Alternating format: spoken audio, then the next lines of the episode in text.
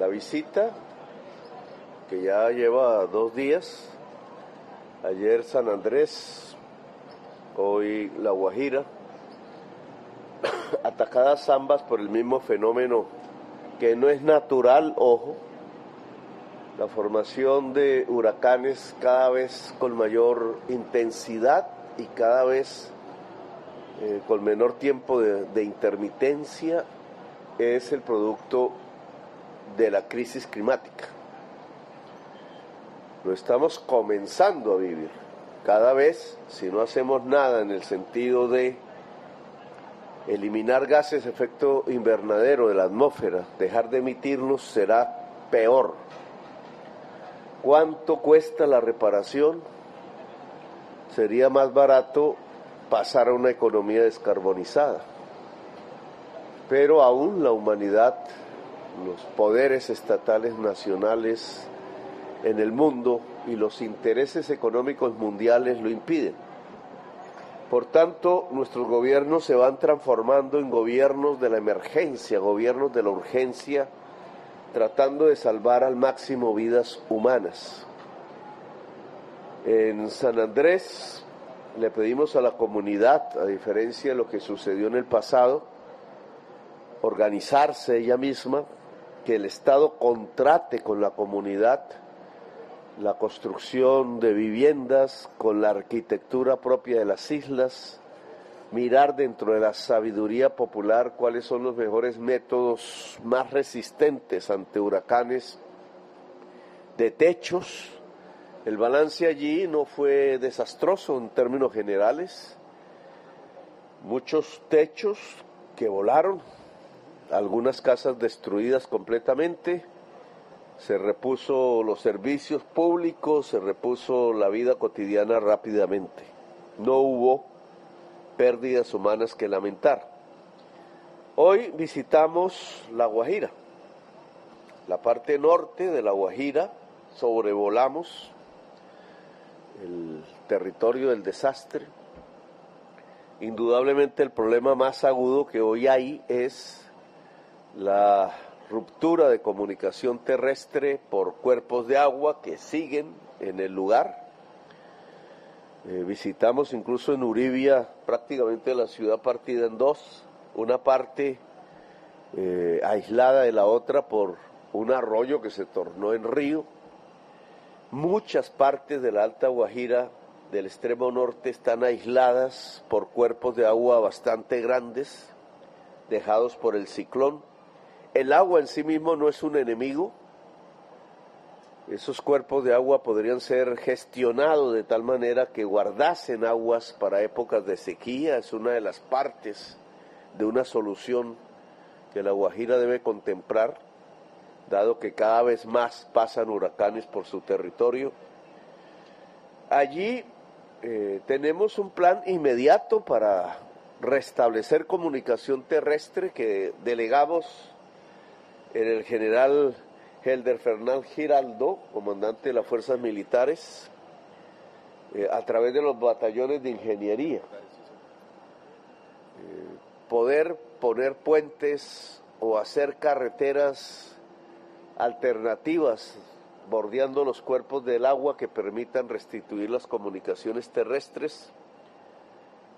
Allí sugeriría, a partir de esa experiencia, la posibilidad de que nosotros mismos, a través de Indumil, podamos hacer puentes.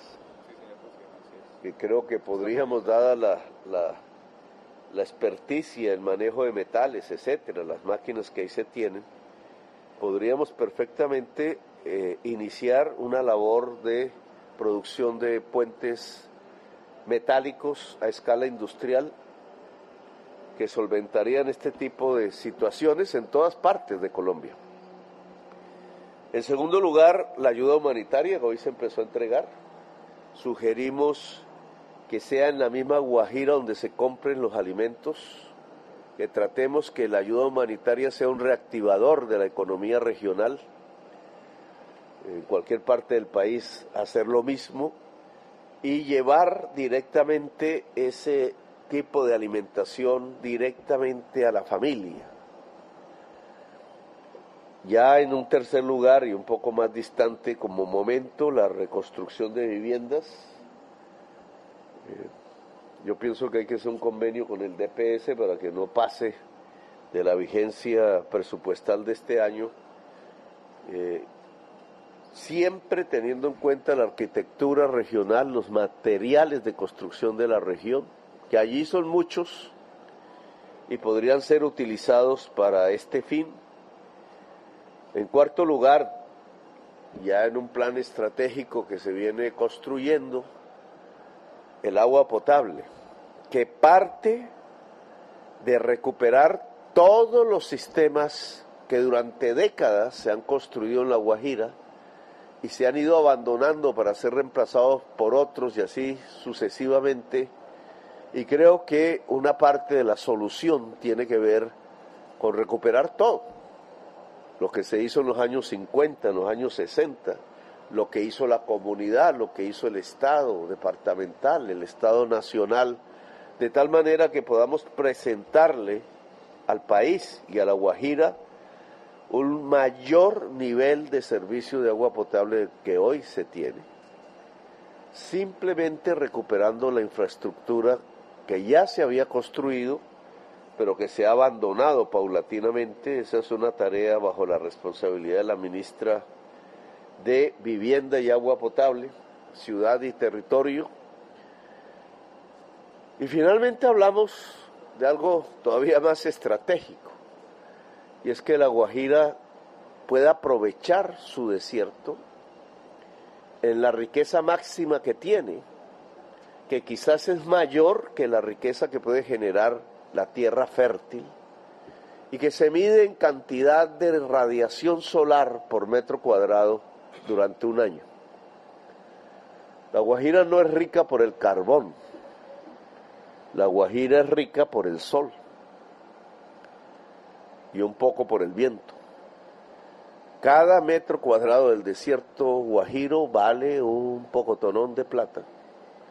Si la comunidad guayú se transforma en una comunidad energética, se asocia a Ecopetrol y utiliza ese suelo en una proporción determinada a través del panel solar para generar energía eléctrica en gran escala, derivar ingresos, por tanto, de la venta de esa energía eléctrica y tener un sustento permanente de cada comunidad guayú que permita elevar niveles de vida, eficacia en la educación, en el agua potable, tener otra Guajira a partir de sus propias comunidades y no como antaño, una Guajira rica sí, por el carbón, por el gas, pero que nunca vio los excedentes, las utilidades, los dólares que generaba el carbón y el gas en la prosperidad de su propia población.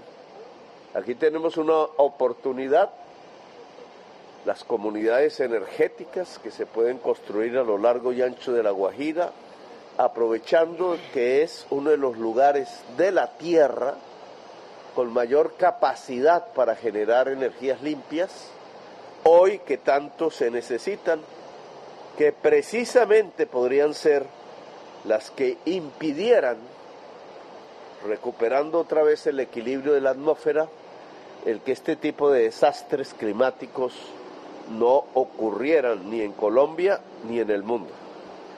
Y ese es el balance final. Así que les agradezco mucho su presencia. Nos toca ya coger el avión porque tenemos Consejo de Ministros. Entonces, gracias, muy amables.